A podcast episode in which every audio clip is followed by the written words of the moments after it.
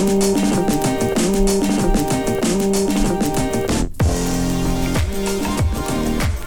tal amigos? Bienvenidos, ¿cómo están?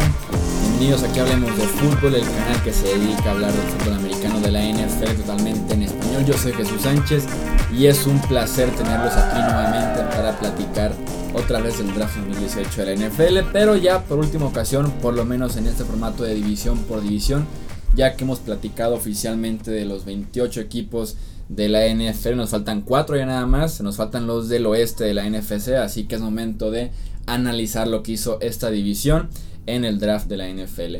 Me acompaña para hacer ese análisis mi amigo Rudy Jacinto, hoy bienvenido. ¿Qué tal Jesús? Gracias por la invitación. Es hora de redondear este pues muy profundo y detallado análisis del, del NFL Draft. Han sido varias semanas, lo cerramos creo que con broche de oro, eso esperamos.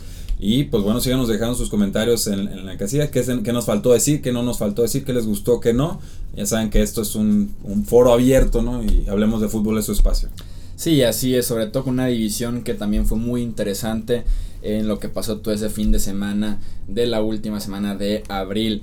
En los controles operativos, como siempre, está mi amigo de Rayardo. ¿Cómo estás? Bienvenido. Muy bien, muchas gracias, Jesús, Rudy. Gracias por, por hacer este análisis, como siempre.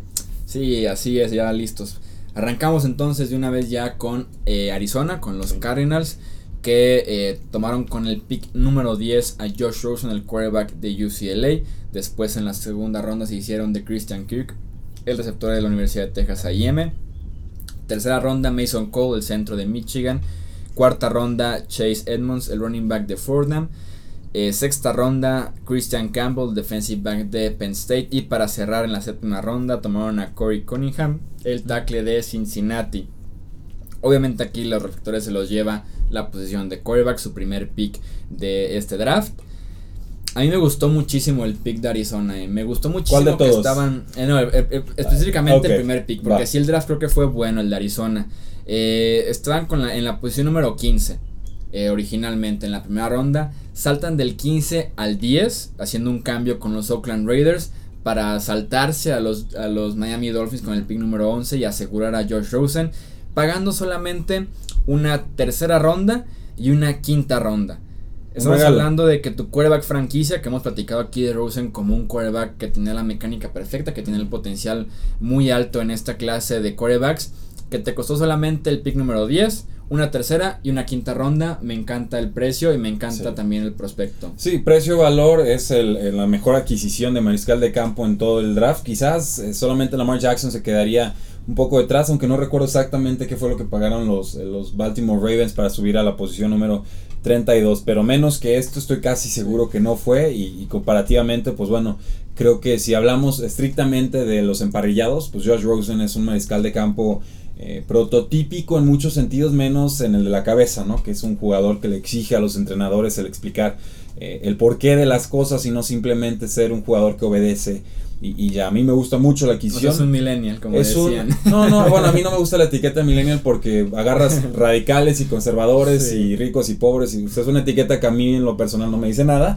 pero sí en los medios se maneja como que es un chico millennial, entonces eh, ya por eso se presupone que es complicado, ¿no? Pues, si a esas vamos, creo que Tom Brady en ciertas cosas podría ser millennial por actitud, o Rogers sería todo un millennial y dices, bueno. Sí, ni conocen que hasta criticaron que era abiertamente eh, muy fanático de la política, que el medio ambiente se ponía a pelearse con la gente, entonces... Que es una persona que va a comentar lo que tiene en mente, ¿no? Y, y, finalmente son opiniones informadas, pero que obviamente pues, pueden ser temas polémicos y no a todos van a gustar. Eh, obviamente, a mí no me preocupa que un... O sea, si realmente estamos preocupados porque un mariscal de campo piense. O sea, ese es el problema. que, que diga lo que tenga que, decir. O sea, de, de, eso a los otros posibles defectos que pudiera tener un mariscal de campo, este, vamos, tercera, quinta, primera ronda y nos llevamos a Josh Rosen, un mariscal de campo contrastado, gran técnica, buen pase profundo, creo que llega a un equipo eh, todavía carente de talento. Me preocupa mucho la línea ofensiva de Arizona, me preocupa porque creo que Sam Bradford va a durar como menos dos juegos. Y Josh Rosen tiene un historial de, lesiones en el hombro, tiene un tema de, de conmociones también que, que creo que con esta línea ofensiva, pues bueno, va a estar expuesto, va a estar en, riesgo. Pero bueno, podemos hablar también del receptor que le dieron en segunda ronda. Sí, en la línea ofensiva es un es talento pobre de alguna manera. Está es, Justin, Pugh, el, guardia derecho que ha decepcionado con su carrera Es una línea muy mala. Es Andrew Smith que también lo sacaron de Cincinnati como tackle derecho. Mike Yupati que venía menos y se quedó bajando su salario este año. Entonces sí. Mejor en juego terrestre que en aéreo. Yupati, entonces. Sí, me preocuparía bastante Sam Bradford primero y después me preocuparía George Rosen. Veremos cómo se desarrolla esa pelea de quarterbacks. O, sea, es, la clase de línea ofensiva que te cuesta dos mariscales de campo en un juego. Es, lo que quería decir al respecto. Y detrás de ellos dos está McLennan, que también no ayuda mucho en la parte de salud. Platicamos ahora sí de Christian Kirk, que llega eh, en la segunda ronda, un, receptor que produce muchas yardas por su cuenta, un receptor completo que te puede jugar por fuera los números, de preferencia que te juegue por el centro del campo, en el slot. Regresa Larry Fitzgerald en su temporada de 35 años, probablemente su última ya en la NFL, y que se complementa bien, creo yo, Larry Fitzgerald, Bryce Butler, Christian Kirk, y ya veremos qué puede pasar cuando se vea Larry Fitzgerald, pero de momento Kirk me gusta para agregarle cierto ritmo a esa ofensiva junto a David Johnson, ¿no? que sean como los dos caballitos de batalla en esa ofensiva. Sí, sobre todo para estar atrapando pases en zonas cortas intermedias, un jugador 5'11, 200 libras de Texas AM, selección 47 global. Yo sí me pregunto dónde va a jugar en la primera temporada, porque Larry Fitzgerald, pues ahora sí que es dueño, amo y señor de las recepciones slots o en corto. Podrías mandarlo a las bandas y ver si todavía le dan las piernas o la, la fuerza para competir ahí, pero por algo lo mandaron adentro para aumentar su, su eficiencia, ¿no? Este, pasas un poco más seguros, pero con su inteligencia supiera eh, navegar eh, mejor. Entonces creo que puede haber ahí un choque de complementariedad. No estoy tan seguro de que Christian Kirk pueda jugar de forma eficiente en, externo, pero de todas formas me gusta la selección. Tiene muchísima velocidad, 4.45 en las 40 eh, yardas, corre muy buenas rutas, tiene manos muy seguras. Creo que va a ser una válvula de escape bastante confiable para Josh Rosen. Y pues bueno, le da algo de, estilo o velocidad a la ofensiva en cuanto, por ejemplo, dices, bueno, tengo una mala línea ofensiva, pues tengo que sacar el balón rápido, ¿no? Entonces Christian Kirk es más, normalmente sería como el Julian Edelman o el Wes Welker en teoría de, esta ofensiva. Sí, Mason Cole que va a competir por ser titular en el centro de esa línea que ya platicamos. Y, que mejora lo que hay, ¿eh? Pero... Sí, mejora la posición que era AQ Chipley, el que estaba en esa posición de centro. Sí creo que puede competir eh, Mason Cole. Pero el roster en general Arizona creo que le hace falta 2, 3 años, ¿no? Porque sigue viendo un, espacio grandísimo al lado de Patrick Peterson. Linebackers siguen eh, con la duda de Jason Reddick. Realmente, qué tanto les pudo dar en su temporada de novato. Dion Buchanan, que es un safety convertido en linebacker. Entonces, Creo que es una defensiva que todavía tiene muchas dudas y la línea ofensiva sobre todo también es el mismo caso. Sí, está complicado. Warren Sharp en sus eh, strength of schedule o sus fuerzas de calendario, pues cree que Arizona Cardinals va a tener el peor calendario de toda la NFL. Entonces, mala línea ofensiva, defensiva que todavía queda de ver en algunos aspectos. Mariscal de campo propenso a lesiones o mariscal de campo suplente sin tantas armas. Eh, la receta pinta bastante pobre para Arizona. Yo sí creo que ya estamos clarísimamente en proceso de reconstrucción. Sí, así es. Por lo menos ya tienen a su quarterback franquicia, que eso se agradece siempre al inicio de, una reconstrucción en la NFL. Pasamos entonces con los Rams de Los Ángeles, que tuvieron muchas selecciones del draft, casi todas en las rondas posteriores. Empezó su draft hasta la tercera ronda con Joseph Noteboom, el tackle de TCU. Después tuvieron dos, dos, picks de cuarta ronda, Brian Allen, el, el, perdón, el centro de Michigan State, y John Franklin Myers, el defensive end de Stephen Austin. Tuvieron después dos picks de quinta ronda, Mika Kaiser, el linebacker de Virginia, y Ogbonia Okorowonk, el linebacker de Oklahoma. Después tuvieron Son muchos. cuatro picks de sexta ronda, John Kelly corredor, Jamil Denby guardia, Sebastian Joseph tackle defensivo y Trevon Young linebacker externo. Y para cerrar dos de, dos de séptima ronda, Travin Howard, el linebacker safety de TCU y Justin Lawler, el linebacker de SMU. Empecemos platicando por nombres que no están en esta lista.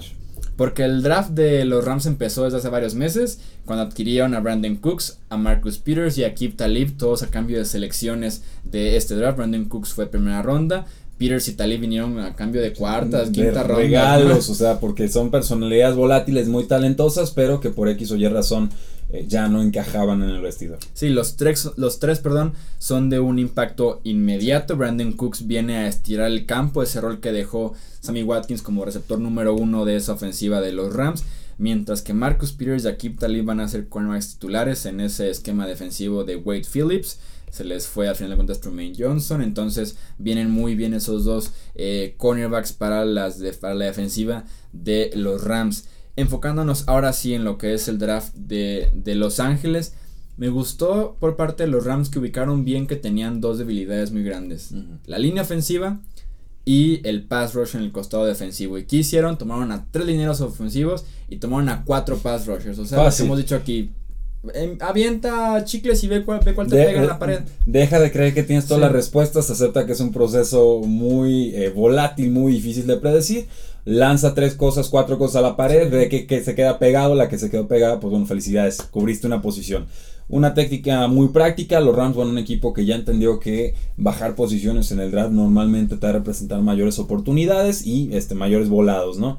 Eh, aquí el nombre que a mí me, brinca mucho, Ogbonia Okoronkwo, el, el linebacker externo de, de, Oklahoma, un jugador muy talentoso, mide 6'2", 253 libras, tomado con la selección 160 global. Los Rams hicieron un cambio con los Broncos para eh, tomarlo en esta quinta ronda. Un gran atleta, el, el co-defensivo del año en la Big 12, que es una de las conferencias más importantes en la NCAA. Y pues bueno, es una posición en la que están reemplazando jugadores como Robert Quinn y Connor Barwin. Entonces hay una necesidad, hay un talento atlético, hay un precio muy accesible. El único detalle es que estuvo una operación de pie y bueno, tendría que recuperarse bien de ella, pero nada hasta el momento indica que eh, tendría problemas con eso y creo que eh, se ajusta muy bien a lo que quieren hacer con Wade Phillips como coordinador defensivo de los Rams. Que el año pasado fue, vamos a meterle toda la ofensiva, este año fue casi todo vamos, vamos apostándolo ya al lado defensivo, tanto en agencia libre como en draft. Sí, eso fue lo que le pesó a Bonnie al caer en el draft, esa operación en el pie, pero sin duda alguna el talento y producción están ahí. Recordemos que los Rams cambiaron a Robert Quinn en esta eh, agencia libre y tienen una línea, una línea defensiva muy buena por el centro. Tienen a Michael Brokers, tienen obviamente Aaron Donald y al recién adquirido Namu Kong Su. Bueno, eso de que tienen Aaron Donald, pues ahorita no lo tienen, ¿eh? no está entrenando y creo que se va a perder otro juego este año, pero bueno. Sí, les hacía falta por afuera, pero por lo menos te puede eh, brindar algo Ogbonia o las otras tres selecciones que tuvieron. Y también podemos platicar de lo que te puede brindar John Kerry, ¿no? Que les hacía falta un running back suplente detrás de Todd Gurley que realmente no se ha lesionado, pero nunca está de más tener varias opciones en la posición de corredor y que John Kelly puede ser esa opción en la ofensiva de los Rams, ¿verdad? Sí, a mí me decepcionó tanto que cayera John Kelly a, esta posición en particular porque está enterradísimo por lo que te puede ofrecer eh, Todd Gurley, que es uno de los jugadores que menos abandona el campo, un jugador de 5'10, de 5'9, 205 libras, 21 eh, años, tomado en sexta ronda, un jugador que tiene bastante más talento que, que para, ser, eh, haber sido tomado en una eh, sexta ronda, pero pues bueno, finalmente viene a mejorar lo que te podía ofrecer un Malcolm Brown, que es un, jugador más, lo que en inglés se dice un jack, ¿no? Just, just a guy. Y es un muy buen jugador rompiendo tacleadas. Se le compara en ese sentido con un Devonta Freeman, que si bien es un jugador un poco más eh, bajito, tienen, eh, digo, tienen la misma estatura los dos, pero tienen una fisicalidad en su estilo de juego y agilidad que es eh, muy difícil de encontrar normalmente en la NFL. Entonces creo que los Rams ahí encontraron un buen corredor a un precio muy descontado en una camada de corredores que era bastante fuerte y en, la que no se volvieron locos. O sea, no tengo primera, no tengo segunda ronda, atiendo otras posiciones, sé que va a haber corredores al final y, y finalmente, valga la redundancia, consiguen a su, a su corredor. Se encuentran por ahí también en la línea ofensiva quien podría ser el centro eh, titular dentro de unos años, Noteboom que podría competir para hacer el tackle de hecho también en un par de años, entonces por lo menos es un draft eh, bueno para Los Ángeles mucho, viendo a futuro. Mucho suplente, mucho jugador a desarrollar, ya lo importante se había hecho en agencia libre, pero de todas formas pues creo que nos gusta en general lo que hicieron los Rams. Sí, fue, fue un buen draft. También platiquemos de otro que también me gustó bastante, que fue lo, la clase que montó San Francisco, los 49ers, que empezaron con el pick número 9 eh, con Mike McGlinchey, el tackle de Notre Dame. Eh, en la segunda ronda tomaron ya Dante Pettis, el receptor de Washington. Tercera ronda Fred Warner, el linebacker de BYU. Tarvarius Moore, el safety de Southern Miss también en la tercera ronda. Kentavius Street, el defensive end de NC State en la cuarta ronda. DJ Reed, el cornerback de Kansas State en la quinta ronda. Ya en la sexta tomaron a Marcel Harris, el safety de Florida. Y para cerrar tuvieron dos picks en la séptima y última ronda. Julian Taylor, el defensive tackle de Temple. Y Richie James, el receptor de Middle Tennessee. También a tomar en cuenta y sobre todas las cosas, este draft de San Francisco es de Jimmy Garoppolo, porque fue esta selección 43 de la segunda ronda la que dieron a cambio del el quarterback que pinta para ser el quarterback franquicia de San Francisco en la próxima década. Y sus primeros dos picks se trató de ayudar a Jimmy Garoppolo, ¿no? Si ya tienes a tu quarterback franquicia, ahora arrópalo con un tackle ofensivo que le va a proteger el lado ciego las próximas 10, 15 temporadas cuando ya se retire Joe Staley de ese costado izquierdo.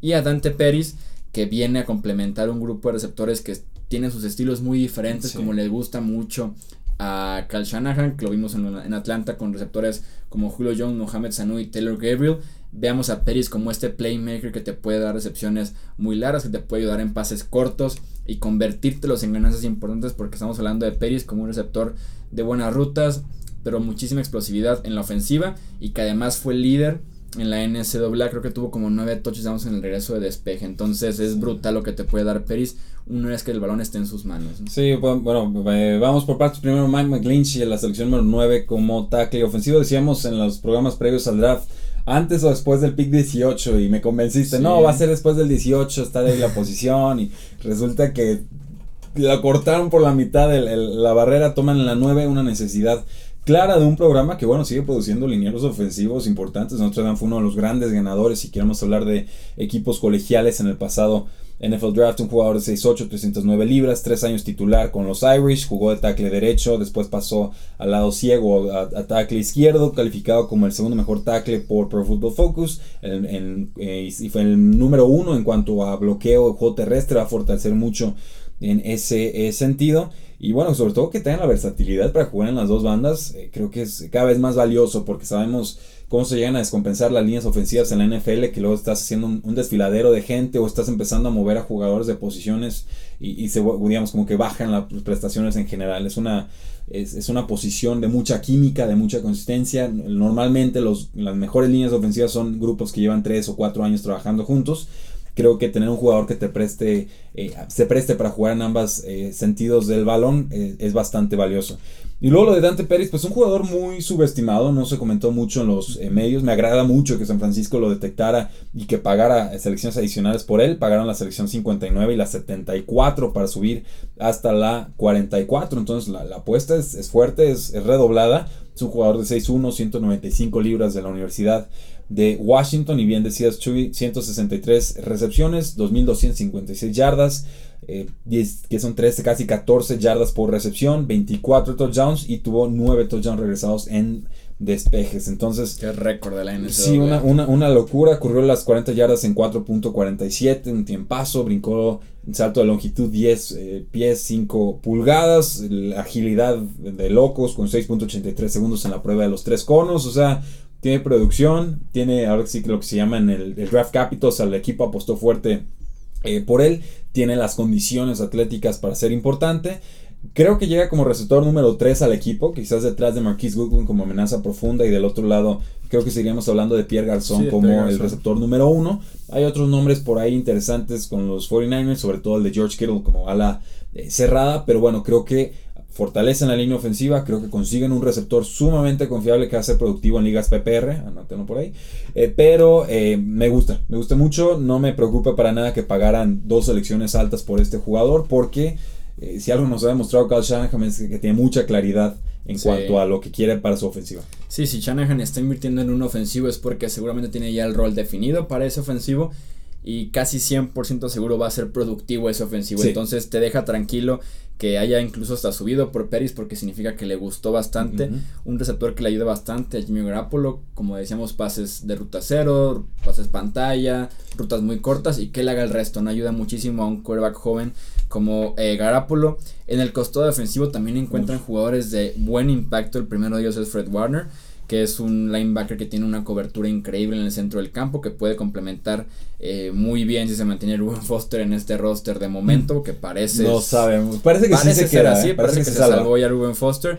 Ya con Warner y con Ruben Foster, Foster enfocado más en el juego por tierra, Fred Warner que te puede dar esa versatilidad de un linebacker que cubre prácticamente eh, como un safety. Tenemos a Travarius Moore, que es un safety que te cubre todo el centro del campo, tiene un rango impresionante. Muy atlético. Y hasta, hasta Kentavious Street, ¿no? que lo platicábamos de él antes del draft, a veces veías a Bradley Chop y por ahí como que te brincaba el otro extremo en la línea y era como que... ¿Y ese qué hace? No, esta vez no llegó Chop, llegó el otro extremo. Ese Street que estuvo lesionado, por eso le afectó bastante que estuvo cayendo hasta la cuarta ronda. Ligamento cruzado anterior roto, es grave, pero el talento ahí está. Sí, son buenos, son tres buenos picks creo yo para San Francisco en el costado defensivo después de enfocarse al inicio en la ofensiva, ¿no? Que, no jugaría, de hecho en el 2018 hasta el 2019 podríamos ver algo de acción de él.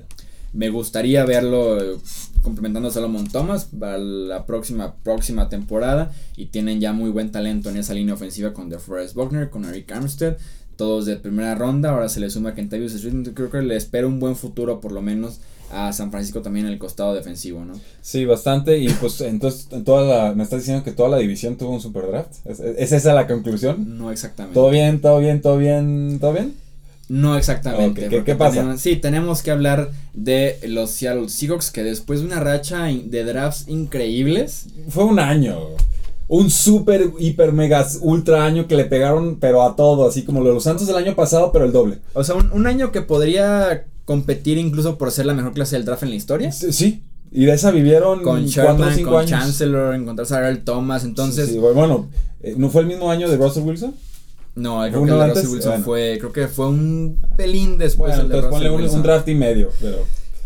Pero Seattle ha tenido muchos problemas recientemente en el draft. En la primera ronda de este año fueron por eh, Rashad Penny, el running back de San Diego State. Después, después tomaron a Rashan Green, el defensive end de USC. Ya en la tercera ronda no tenían pick de segunda ronda. Porque lo cambiaron por eh, Sheldon Richardson, que apenas una renta de un año por una selección de segunda ronda. Que desperdicio. Eh, Will Disley, el Titan de Washington, fue su pick de cuarta ronda. Tuvieron después cuatro picks de quinta ronda. Eh, Shaquille Griffin, el linebacker de Central Florida, esta gran historia que tenía el draft 2018. Trey Flowers, el defensive back de Oklahoma State. Michael Dixon, el punter de Texas, que destacó por ser australiano, como la historia diferente que tenía Michael Dixon. Y Jamarco Jones, el tackle de Ohio State. Sexta ronda, Jacob Martin, el defensive end de Temple. Y para cerrar, Alex McGo, McGo el quarterback de Florida International University. Han tenido problemas. Sí. Y esta clase del draft no es tan mala, pero tampoco como que promete mucho y si incluso si iniciamos desde la primera ronda ya generaba muchas dudas, ¿no? Yo creo que fue la gran sorpresa Marcus Davenport y Rashad Penny también en la primera ronda, ¿no? Sí, Penny, bueno, uno de los... suena absurdo decirlo así porque, bueno, no me estás diciendo mucho. Uno de los mejores nueve corredores del draft. Eh, me parece correcto decirlo así. Yo lo tendría como en el 7, el 8 o, o, el 9. Finalmente llega a ser el segundo corredor seleccionado. Me gusta mucho que Seattle, si no tenía necesidad de seleccionar bajar a posiciones, lo, lo hizo con, ¿con quién fue? Con Green Bay, lo hicieron una o dos veces. Con Green Bay creo que fue. Eh, dos veces fueron los, dos, me estoy confundiendo. Pero después pagan o, suben o toman a, a Rashad Penny, un jugador talentoso, sí que muy elusivo, sí que rompe tacleadas, sí que jugó detrás de una mala línea ofensiva. Decías, Chu, en tu Twitter, y esto le va a ayudar mucho con Seattle. Ah, es una super estadística, ¿no? Sí, tremenda. Sí, Rashad Penny tenía la estadística de que es el running back que más promedio de yardas tenía cuando lo golpeaban detrás de la línea de golpeo, que es lo que le va a pasar a los Seahawks. Lo, lo van a golpear porque tiene una muy mala línea ofensiva. Y tú me respondías, ¿no? De que es atacar el problema. Sí, sí, sí, estás atacando el efecto en vez de la causa, ¿no? ¿Por qué le están llegando todos a 7 yardas detrás de la línea de golpeo? Hmm, quizás debo de trabajar mi línea de golpeo. Pero bueno, vamos, a veces la NFL funciona de formas muy misteriosas. Rashad Penny es un buen jugador, 5-11-2-20 en la Universidad de San Diego State, primera ronda. Eh, no, no subieron en tren, más bien se, se, quedaron en su en el lugar de los. ¿Qué fue? ¿De los Packers? Sí, tenía la 27. De los Packers. Ah, bueno.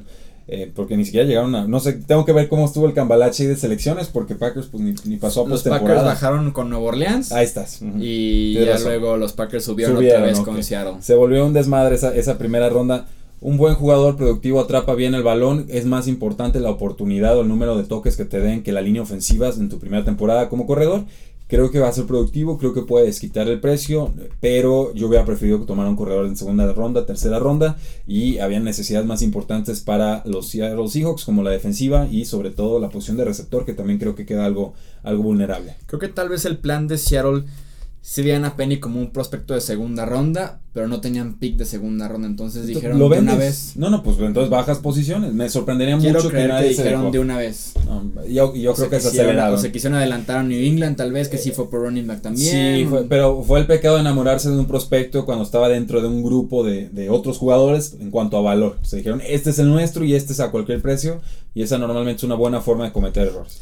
Eh, tienen también a Rashim Green, que fue un defensive end que platicamos de él como un posible, una posible conversión a tackle defensivo. Creo que en cualquiera de las dos posiciones le caería bien eh, a Seattle porque tiene a Frank Clark, tiene a Dion Jordan como defensive ends. Sí les caería bien una ayudadita por parte de Green, pero también en el centro se quedaron, como decíamos, sin Brandon Meven, ya no tienen tampoco a Sheldon Richardson. Poco a poco han ido perdiendo tackles defensivos, entonces también no descartará la idea de que Green eh, se cambie al centro de la defensiva. No sé qué tanto impacto pueda tener en su primer año porque no era tan productivo eh, en USC. Y también en el costado defensivo tenemos que hablar de Shaquem Griffin, este linebacker de Central Florida Creo yo que tiene un rol sí o sí en equipos especiales por su velocidad y porque tiene la habilidad para taclear.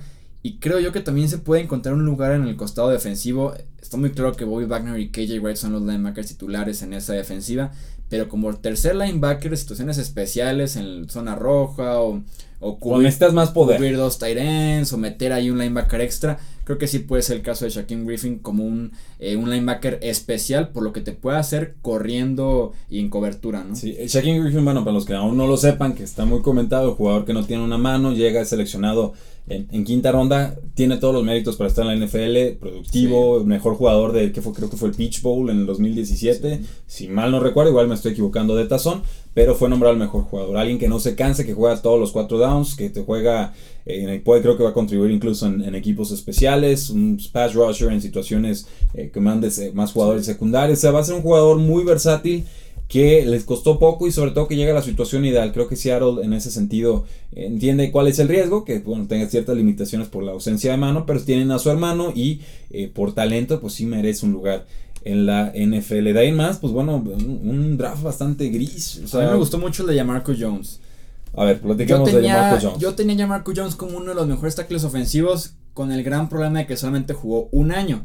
En Ohio State solamente fue titular un año, pero en ese año permitió solamente 15 presiones, al coreback. Entonces me gustó okay. Marco Jones porque tiene el físico 21 años solamente, pero sí le hace falta cierto desarrollo. creo yo que puede jugar como tackle de izquierdo cuando se retire Dwayne Brown, que no debe tardar tanto. O iniciarlo como tackle derecho y ya renunciar a Jermaine Fady como tackle y conviértelo en guardia. O sí, pero le fue de la patada en el Scaven Combine, ¿eh? estoy viendo, no, no sabía, o sea, el, prueba de 3 con la corrió en 8.32. Sí, no es el mejor atleta. No, no, pero ni siquiera se le está dando un cumplidazo diciendo eso. Pero un jugador que en su primer año en el Big Ten, una de las mejores conferencias de toda la NCAA, 15 presiones al quarterback en casi el mismo número de partidos. Bueno, mientras no le pidas que se mueva, todo bien. mientras tenga que bloquear así o así o así, creo que está, que está bien. Si se tiene que hacer así o así, creo que va Estamos hablando de la quinta ronda también, del pick 168, donde ya empiezan los jugadores a ser cortados prácticamente en training camp. Entonces,